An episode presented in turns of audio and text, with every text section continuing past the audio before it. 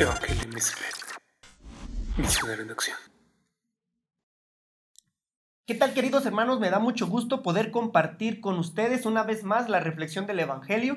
En esta ocasión tomada del Evangelio de San Mateo capítulo 8 versículos del 5 al 11. Escuchemos lo que la palabra de Dios nos dice a continuación.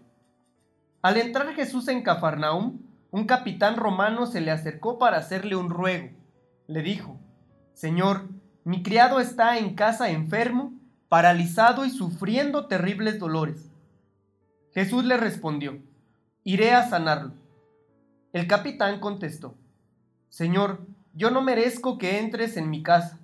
Solamente da la orden y mi criado quedará sano. Porque yo mismo estoy bajo órdenes superiores, y a la vez tengo soldados bajo mi mando. Cuando le digo a uno de ellos que vaya, va cuando le digo a otro que venga, viene. Y cuando mando a mi criado que haga algo, lo hace. Jesús se quedó admirado al oír esto y dijo a los que le seguían, les aseguro que no he encontrado a nadie en Israel con tanta fe como este hombre. Y les digo que muchos vendrán de oriente y de occidente y se sentarán a comer con Abraham, Isaac y Jacob en el reino de los cielos. Sin duda, una de las características fundamentales que llama la atención se encuentra en el primer versículo que hemos escuchado. Al entrar Jesús en Cafarnaum, un capitán romano se le acercó. En primer lugar, este personaje no era parte del pueblo, era un extranjero. Y curiosamente era un capitán romano, aquel imperio que estaba dominando al pueblo de Israel. Y en este hombre Jesús descubre que existe una fe tan grande que le hace posible arrebatarle a Dios, por decirlo de alguna manera, arrebatarle a Dios el milagro. No cabe duda, hermanos, que cuando hay sencillez en nuestros corazones, Dios actúa, no se deja ganar en generosidad. Me llama la atención lo que sucede cuando este capitán romano se le acerca a Jesús. Su vida se transforma. Y esto llama la atención porque debe ser muy significativo para nosotros. Dice nada más y nada menos. Este capitán se le acercó para hacerle un ruego. Yo creo que ahí está la clave para poder reflexionar en nuestra vida. Si queremos encontrar de Dios un favor, una bendición, un milagro, debemos ser conscientes que nuestra tarea es acercarnos a Él. Saber que necesitamos estar con Jesús para poder entonces comprender el sentido de nuestra vida. Hay una y mil maneras como nos podemos acercar a Él. La iglesia nos propone siempre un estado de oración, este diálogo fecundo, constante, con aquel que nos ha creado. La oración, entiéndase como un diálogo con Dios, como una plática entre amigos.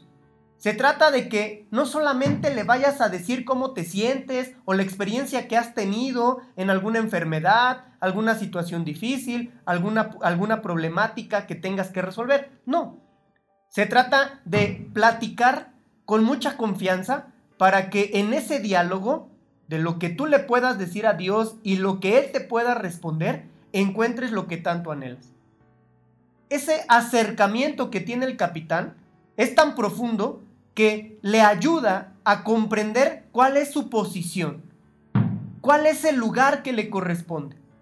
Muchas veces a nosotros nos hace falta eso, estar cerca de Dios para saber cuál es el lugar que debemos tener en la iglesia, en la sociedad, en nuestras familias en general. ¿Y qué hace este capitán? Le ruega a Jesús, le pide. Curiosamente no le pide un favor para sí mismo, le pide un favor para otro. Y eso también es muy significativo. Si nosotros en ocasiones solo pedimos cosas para nosotros mismos, quizá el beneficio no pueda ser mayor y trascendente. Es necesario que aprendamos a pedir por los demás. La oración de intercesión. Tú y yo podemos pedirle a Dios por el prójimo, para que Él le sane, le dé la bendición que tanto necesita. Y la salud no solamente de estas enfermedades físicas que nos aquejan a diario, sino de las enfermedades espirituales, incluso enfermedades en el uso de la razón, en el uso de la conciencia.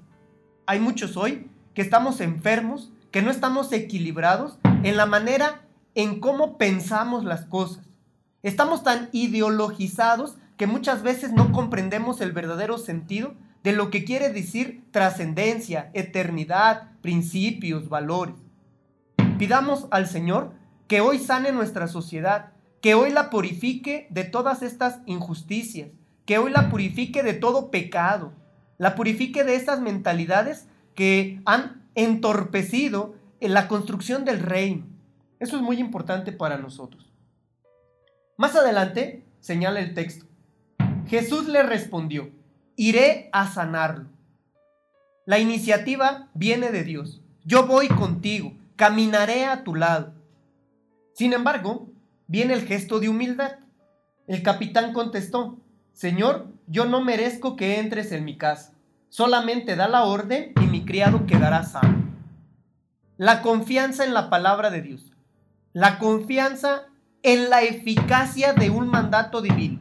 Eso es fundamental y debemos tenerlo muy presente todos los días. Señor, yo no soy digno de que entres en mi casa, pero mándalo con una palabra. Y esto se resolverá pronto.